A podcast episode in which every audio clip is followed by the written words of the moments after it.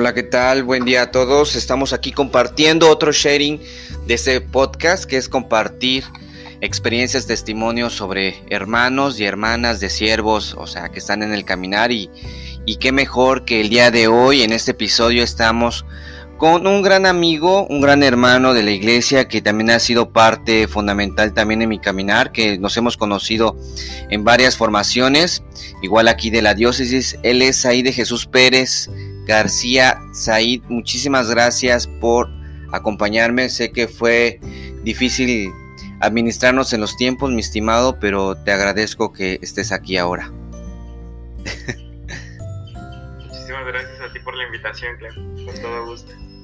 Mi estimado Said, pues eres una persona que se encontró a Jesús en el momento de la renovación carismática, parte de la renovación carismática, y pues tu servicio es el Ministerio de Canto y Música, ¿verdad que sí? Así es. ¿Qué tiempo llevas ahí este, sirviendo, mi amigo? En el servicio del Ministerio de Canto y Música tengo aproximadamente 10 años. 10 años. Oye, pero ¿siempre has estado sirviendo en canto y música o has tenido otros servicios? Al principio de cuando recién me integré, pues la renovación estaba naciendo aquí en mi parroquia. Entonces no había servidores de los demás ministerios y jugábamos roles tanto de animación de asamblea como de canto y música y por ahí también como de formadores. Wow, excelente. Said, cuéntame, Cuéntame cómo conociste a Jesús, cómo, cómo fue tu experiencia de ese encuentro con Dios. Dinos.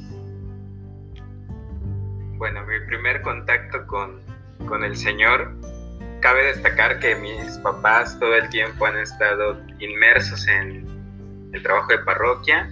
Ellos han pertenecido desde su juventud, de hecho se conocieron en un grupo juvenil, ahí se enamoraron y siempre han trabajado dentro de la iglesia. Cuando yo estaba pequeño, estudié en, en una primaria de religiosas franciscanas de acá de Chiapa de Corzo. Órale.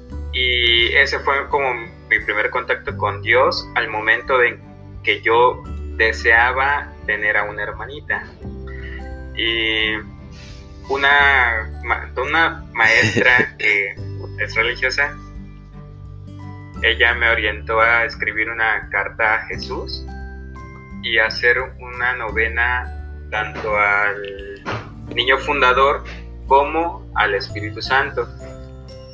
Y ese fue como el primer contacto fuerte que tuve con Dios porque fue como mi compromiso, como que ella me decía, me motivaba, entrégate a Él, pídele a Él y Él te lo va a cumplir. Yo en ese entonces tenía siete años. Oye, pero ¿Qué dijeron tus papás cuando supieron de esa, de esa carta, de esas novenas que estabas haciendo? Mis papás pues realmente estaban como un poco dudosos porque a mi mamá le habían dicho que, que ya no iba a poder tener más hijos. Wow. Eh, por, por detalles ahí de salud que teníamos. Y pues la fe siempre estuvo también de parte de ellos, entonces aunque había duda en cuanto a lo físico, a lo, de salud, propiamente en cuestión de fe no, no, dudaron en dar el paso a decir sí, de hecho la, esta maestra, esta religiosa, eh, habló con ellos, me pidió platicar con mis papás, se dio ese tiempo de platicar con mis papás les platicó sobre la carta, les platicó sobre lo que yo le conté a ella a mis siete años y ellos aceptaron hacer el novenario del niño fundador y de el Espíritu Santo. Entonces, pues al paso del tiempo resulta que mi mamá empezó a tener algunos síntomas de, embarazo, ¿no? Y no faltó, eh, se quiso hacer la prueba de embarazo y sí, era positiva. Oh. Al, hacer un poco de cuentas por ahí, notamos que, por decirlo de alguna manera, la fecha probable en la que ella quedó embarazada fue en ese intercambio cuando terminamos la, la novena Niño Fundador y se da el inicio de la novena al Espíritu Santo. Oye, qué tremendo testimonio. Y nace tu hermana llamada. Gretel. Que déjame decirte que Gretel tenemos una cuenta pendiente ahí con tu hermana que no la ha cumplido desde que la conocí. Que me debe unas pulseras de la amistad y, espero que, que cuando platicamos como que omite esos comentarios, ¿eh? Pero bueno, ahí se lo recuerdas, por favor. Le huye al compromiso. Oye, qué padre, brother. La verdad, ese es un bonito testimonio, ¿no? Porque en tu inocencia a esa edad pidiendo un hermanito, en este caso fue una hermanita que, que Dios te regaló, porque fíjate que cuando eh, un matrimonio, cuando una pareja deciden comprometerse y, y seguir el, el, eh, su camino juntos, yo, yo siempre, bueno, un sacerdote me decía, no es, no es de que obligadamente tengan hijos, porque realmente los hijos son regalo de Dios. Entonces, yo he visto que hay matrimonios que no pueden tener hijos y hay matrimonios que sí quieren tener hijos, que sí pueden tener hijos, perdón, y que a, al mismo tiempo no, este, no, no quisieran tenerlos, no sé, diferentes factores, pero al final de todo esto, Dios es el que decide, yo así lo veo que son regalos de Dios, o sea, que al momento que tú te casas no está obligado Dios a, darte los hijos, porque realmente los hijos son dones, son regalos de parte de Dios.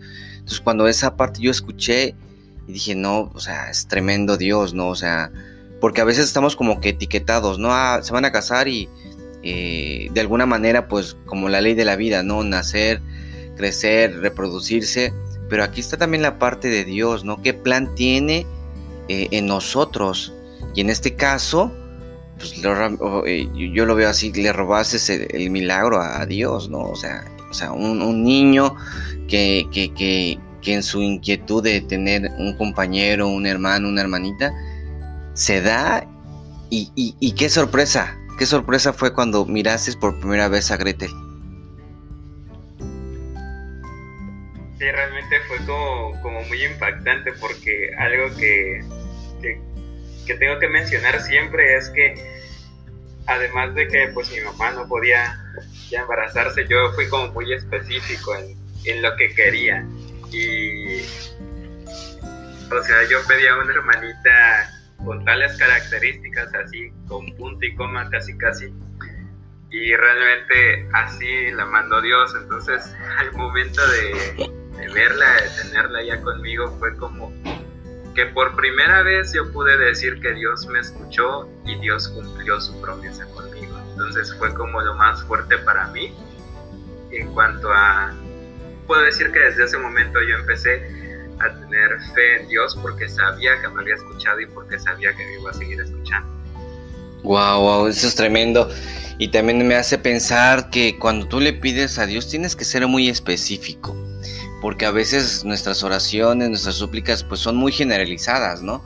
Y pero al momento que ya eres bien específico y Dios te la cumple, yo sí también yo he tenido testimonios cuando Dios, cuando tú le pides algo a Dios y, se lo explicas, se lo especificas y de repente te sorprende mucho más porque tal como está eh, tu petición, Dios la cumple, ¿no? Porque Dios siempre contesta las oraciones, solo que hay veces que quiere que sigamos orando, hay veces que, pum, aquí te lo doy, o a veces te dice, aquí por aquí no, es por esto, pero al final siempre contesta las oraciones.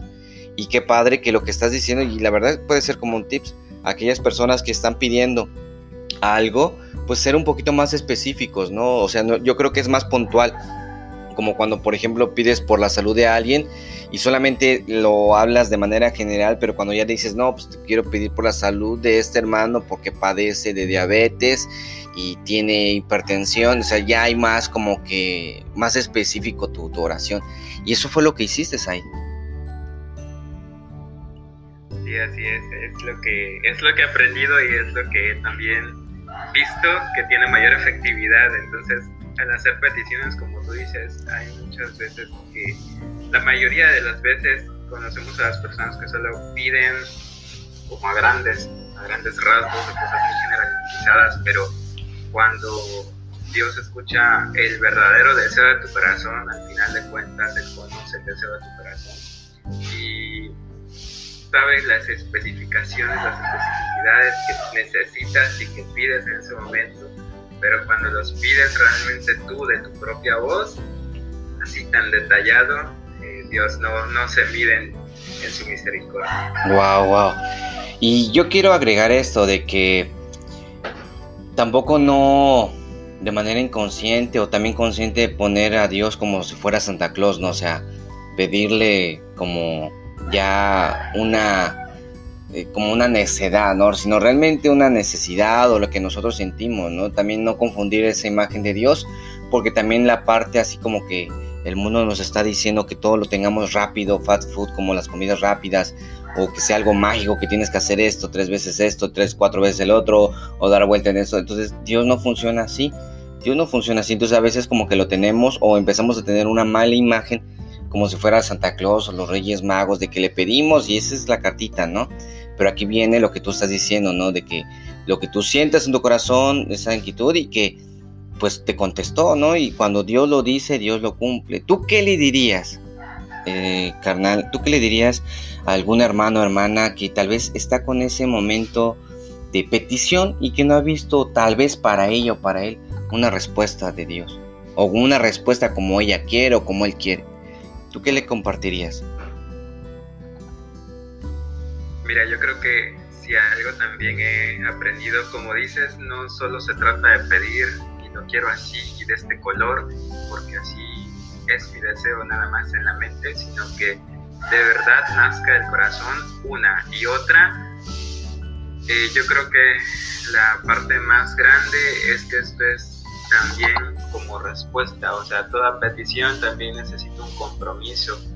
Y en esa ocasión, al menos fue con nosotros eh, hacer estos rezos de los novenarios con la asistencia religiosa de la hermana. Eh, y siempre es, es, eso, siempre no solamente es pedir, pedir y que Dios me lo dé y yo no doy nada, ¿no? Sino que siempre también tenemos que dar algo, no sé, ofrecer algo, ofrecer mi oración, mi ayuno, un rosario, ofrecer algo, no solamente esperar a que el deseo que tengas caiga del cielo, sino también tú cómo estás respondiendo a tu petición, tú cómo estás eh, ofreciendo algo para Dios. Dios no necesita eh, que le des algo, pero creo que por responder, por amor, por pedir, por fe, es lo que tenemos que dar. Oye, eso es importante, porque efectivamente Dios no actúa así lo estás diciendo muy claro, o sea, no es una actitud de que te doy esto, ahora te toca darme esto, o sea, tampoco no es un trueque, sino ya de manera natural o ya de manera voluntaria tú quieres hacer esto, ¿no?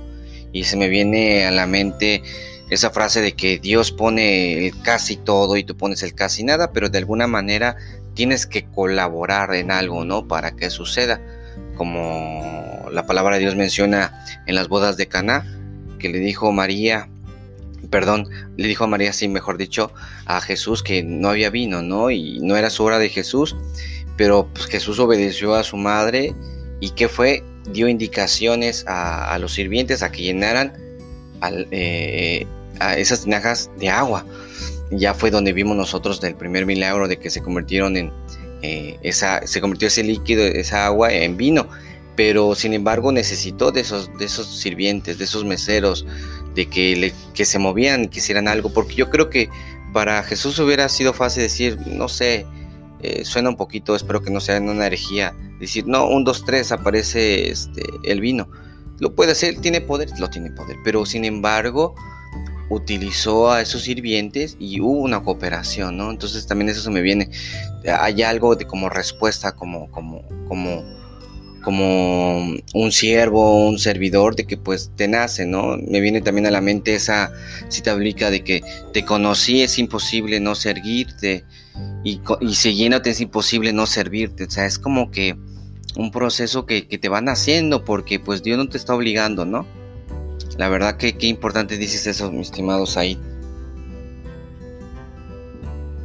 Sí, eh, algo también que tenemos que tener en cuenta de eso es que siempre es una respuesta de fe. El que yo le doy a Dios, lo que yo le dé a Dios es por fe, porque me ha respondido y porque yo quiero seguir en su, en su misericordia, ¿no? O sea, creo que tampoco valdría la pena que Dios me cumpla todo y yo no hago nada, sino que no sé qué santo por ahí leí que mencionaba que cuando pides pero ofreces, tu fe crece más.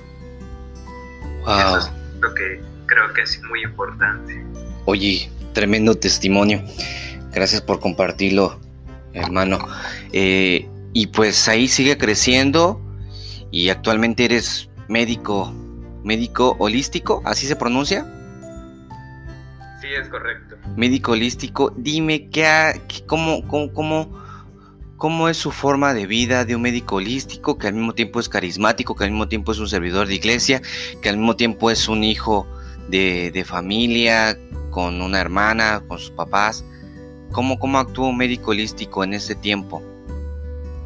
¿Cómo, se, ¿Cómo puedes marcar como la diferencia entre otros médicos holísticos, no?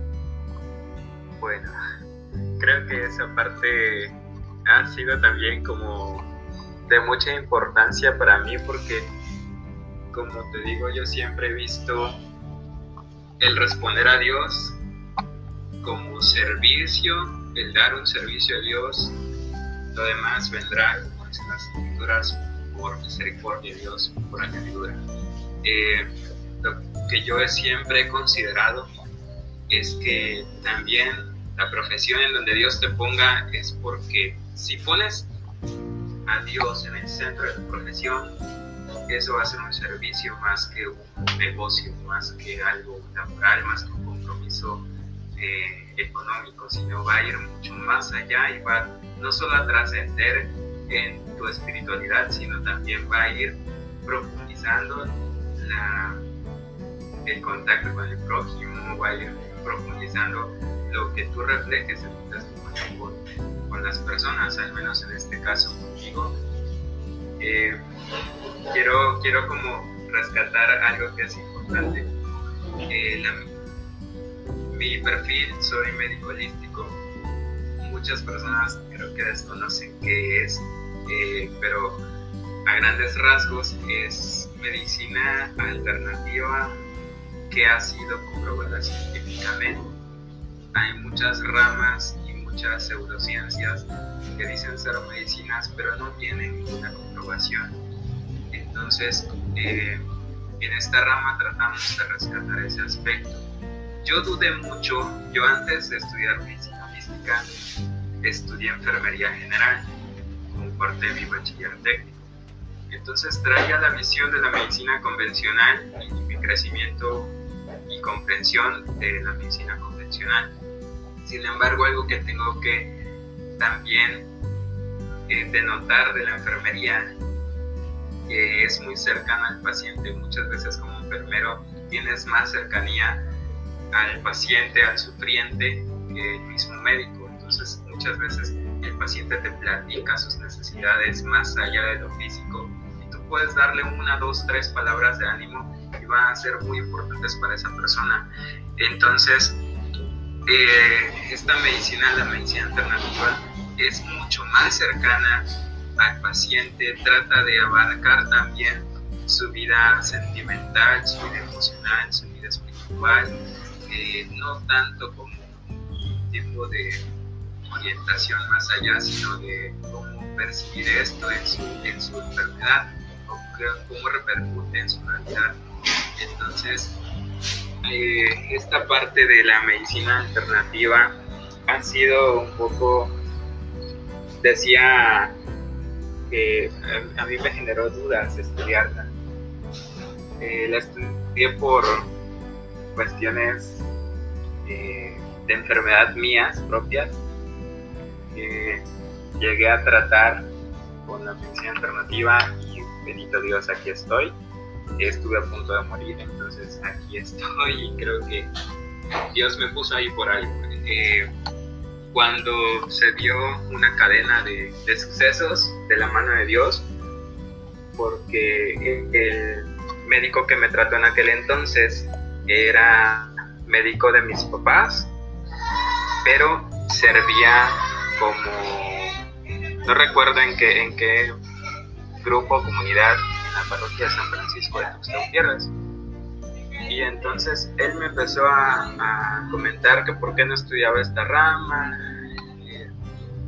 Él me recomendó con una compañera, una amiga suya, que resultó ser hermana de una hermana de Terán, eh, de la renovación carismática. Entonces fue como una cadena de sucesos. Esta, esta amiga de, del doctor, esta doctora, ella no pertenece a la renovación, pero ya me conocía de algunos eventos a los que ya había asistido y se formó una bonita amistad, me consiguió eh, varios como beneficios al entrar a, la licenciatura, que es obviamente particular. Y bueno, yo tenía todavía esa duda, ya tenía la oferta en, en de plata, pero yo tenía todavía esa duda por mi razonamiento científico de la enfermería. Sí. Pero con la ayuda de mi asesor espiritual, en aquel entonces lo pusimos en oración. Él también me dijo, pues pon oración, pregúntale a Dios si ahí quieres que, si ahí quiere Él que tú le sirvas, porque puede ser que ahí es donde Él te está mandando. Entonces yo tenía muchos, muchos conflictos en mi, pensar y en una ocasión estando en el carro, en el trabajo de mi papá, eh, yo cargaba mi Biblia porque saliendo de la escuela me iba a, formaciones o tenía la asamblea, por ejemplo. Entonces en esa, ocasión saqué mi Biblia y me puse a hacer oración. Y pues le pedí a Dios que me contestara por medio de su palabra para que fuera claro. Y me regaló Siracides 38, la enfermedad y el médico. Y ahí tal cual es muy específico que Dios ha creado plantas como medicinas que el médico debe utilizar. Entonces ese fue un boom para mí, porque fue como una respuesta muy clara. Claro. Y dije, no, pues ya no, no le, no le pregunto más, no, ya no tengo más dudas. Lo puse en oración. Y aquí en el consultorio y en el hospital donde estoy también apoyando, he encontrado más allá de lo físico también la necesidad eh, profunda, emocional de las personas que muchas veces eh, encuentran su sanación o su curación hablando de Dios. Eh, algo que he aprendido o he practicado es que he hablado de, de Dios con mis pacientes, de la religión que sea. He hablado de Dios con ellos y ellos han hablado de Dios conmigo y ha sido algo muy, muy hermoso porque eso como que da un boom. Claro. Creo que no solo, no solo nos limitamos a lo económico en, el sentido propio, yo no, no tengo como ese objetivo en mi vida, sino más bien de servir al que está enfermo. Y en cuanto a los pacientes, ponerlos en oración, ofrecer la comunión por ellos, ofrecer lo que hagamos por ellos, nuestros servicios. Y he visto mucha respuesta de Dios en ellos. Para gloria de Dios, en el caso de varios jóvenes que han, que han sido pacientes míos, hoy participan activos en la renovación y para mí es un gran logro de parte de Dios, no mío, sino de Dios por haberlos tocado creo que siempre es poner tu servicio al servicio de Dios, no solo dentro de la iglesia, no solo dentro de la parroquia, no importa si solo eres lector o si solo eres el que barre la parroquia, ofrecer eso también fuera, ofrecerlo en tu casa, ¿ok? Me toca barrer hoy en mi casa, lo voy a ofrecer, voy a hacer esta, eh, esta limpieza por tal persona o por tal enfermo o por tal necesidad aplicarlo, así seas un profesionista o tengas un oficio, eh, no sé, limitado, tengas una tienda, cualquier cosa es ofrecerlo. Ah, para mí es muy importante el ver la profesión como un servicio al prójimo y a Dios. Y he visto mucho, mucho de Dios, tanto que una de las cosas que yo creo que han sido muy importantes para mí en respuesta de esto de Dios a mí es que hasta incluso me ha confiado como pacientes a varios de sus pastores, a varios sacerdotes han sido mis pacientes y eso es un gozo para mí porque creo que Dios nunca se equivoca, siempre sus planes son hermosos. Y una frase que a mí me que a mí me impacta mucho y que para mí es sumamente importante es, si soy fiel en lo poco, Él me dará más. Entonces, Amén. Cuando hay mucha necesidad, cuando hay mucho, mucho peligro, mucho riesgo, cuando hay mucha decadencia, hablo de todo en la escuela, en la casa, en la familia, en el trabajo, también es porque tienes que soportar, tienes que tener fe, porque algo bueno vendrá y cuando venga vendrán muchas cosas. Entonces, tengo para, gloria a Dios, religiosos, sacerdotes, como pacientes y siempre, siempre les pido Creo que ha servido mucho. Oh, muy bien, no, tremendo, Said. De verdad que este, en esta actualidad,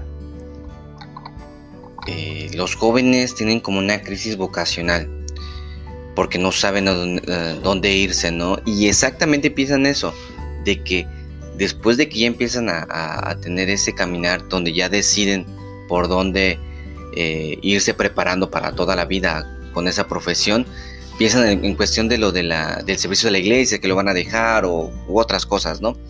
Pero tú, estás mostrando eh, una versión donde Dios te reveló tu, tu, vocación y que ahorita estás dando frutos y que realmente ha sido muy benéfico para los demás y todo esto ha sido para, para dar gloria a Dios, ¿no?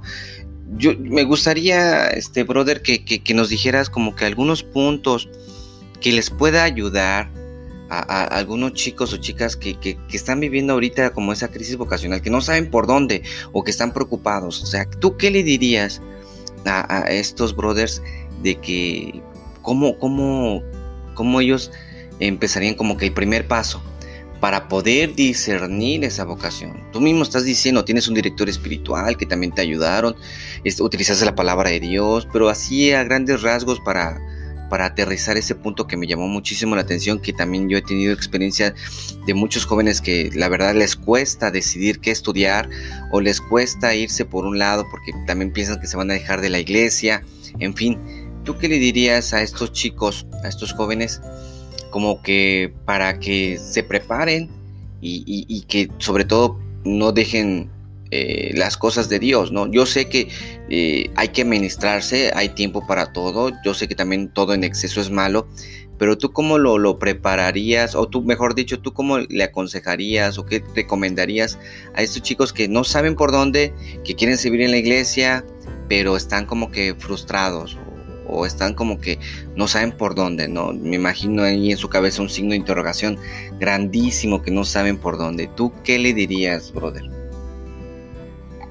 Lo primero que, le que les diría es que oren, que oren, que le pregunten a Dios en dónde me necesitas.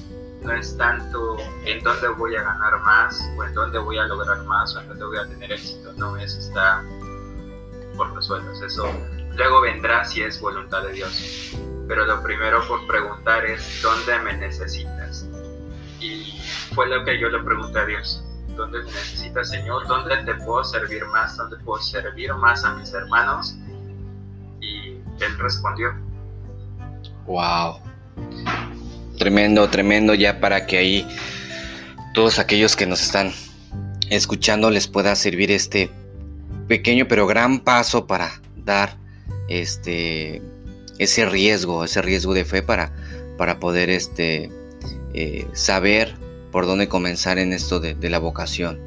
Mi querido Saí, te agradezco muchísimo todo lo que tú me has compartido. Yo creo que va a ser de, mucho, de mucha ayuda para todos los que están escuchando o escucharán en, un tiempo este, que ellos este, decidan, ¿no? Eh, en el momento que salga este podcast pero la verdad este agradezco a Dios por este tiempo, te agradezco a ti también y pues que Dios te siga bendiciendo en, esa labor que tienes, porque si tienes ese contacto con esos clientes, bueno, mejor dicho, con esos pacientes hermanos, que, que, la verdad la parte de la salud es fundamental para todos nosotros. De verdad, este, Saí, te agradezco muchísimo y hoy quiero terminar este pequeño podcast, ¿qué te parece que oremos? una oración muy, muy breve y sencilla por aquellos que, pues tú sabes que estamos en este tiempo de contingencia aún, de los que están eh, infectados por todo esto de COVID. Me gustaría que oraras brother, por, por estos hermanos que, que están enfermos y que Dios tome esta oración de súplica para ellos. ¿Qué te parece? Adelante, mi hermano. Muy bien. Eh, primero que nada, también gracias, Clau, por la invitación y gracias porque de alguna manera espero que también Dios tome parte en, en este podcast y pueda llegar a quienes lo necesiten. Que así sea. En el nombre del Padre, del Hijo y del Espíritu Santo. Amén. Amado Señor, te damos gracias primeramente por la oportunidad de estar aquí compartiendo con estos hermanos que hoy escuchan y en este momento. No hay lugar ni tiempo donde tú no estés, pero en todo estás tú. Siempre tú habitas ahí, siempre estarás al pendiente de nuestras necesidades. Hoy, en este agradecimiento también, queremos agradecerte por las personas que en este tiempo tan diferente que nos ha tocado vivir, en este tiempo tan difícil, en esta tribulación tan grande, tú nunca nos has dejado solos. Tú siempre has estado en nuestra barca, como decíamos el año pasado. Tú siempre seguirás siendo el capitán de nuestra barca. Y hoy, Señor, ponemos en tus manos las necesidades físicas, espirituales de aquellos que aún están sufriendo, que aún estamos sufriendo por todo lo que esta pandemia provocó, la decadencia, el desánimo, la tristeza, sobre todo también por lo físico, porque recordando que somos templos tuyos, templos de tu espíritu, te pedimos que también, Señor Jesús, vuelvas la mirada a nuestros corazones, vuelvas la mirada a estos organismos que están enfermos. Te pedimos que tomes cada parte de ellos, sus vías respiratorias, su oxígeno, que tú seas su oxígeno, que cada parte de, esas, de esos pulmones, de esos bronquios, que cada parte de ese ser, que cada porción de su organismo sea saturado y lleno por tu Santo Espíritu, que tú seas su impulso, su vitalidad, que en su sangre corra tu misericordia y puedan sentir ese abrazo tuyo, ese calor que solo tú puedes emanar. Te pedimos, amado Señor, que restaures lo que haya que restaurar, que perdones lo que tengas que perdonar y que puedas llegar a esa sanación tan profunda que necesitamos, no solo en lo físico, sino también en lo espiritual. Que toques cada necesidad de cada enfermo, que toques cada necesidad de cada familiar, que toques a aquellos que están sufriendo, llorando hoy por la pérdida de algún hermano, por aquellos que están hoy llorando porque sus familiares se, se han infectado o están internados. Te pedimos, amado Dios, también en tu misericordia por aquellos médicos, por aquellos enfermeros, por aquel equipo de salud que se encarga, por el equipo de intendencia de los hospitales, que tú obres a través de ellos para que sean también rostro tuyo para aquellos que sufren. Que aquellos que están ahorita sufriendo la lepra de esta pandemia puedan ver tu rostro reflejado en ellos misericordia en su mirada. Que puedan no solamente hacer lo que le corresponde como profesionistas, sino también hacer más allá de sus corazones y no se olviden que somos humanos y que hay humanos sufriendo y que ahí somos a servir. Que haya este servicio por medio de tu Santo Espíritu y por medio de la intercesión de la esposa del Espíritu Santo, que a través de la oración de María cubra con su santo manto, con ese amor maternal a todos aquellos que están sufriendo, a todos aquellos que están ofreciendo algo por los que sufren y a todos aquellos que están trabajando por aquellos que sufren.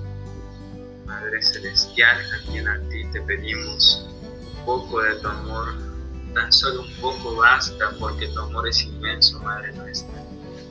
Que tu amor nos acompañe, que tu amor nos guíe a orientarnos a donde Jesús nos llame, a orientarnos a donde Jesús nos diga qué hacer.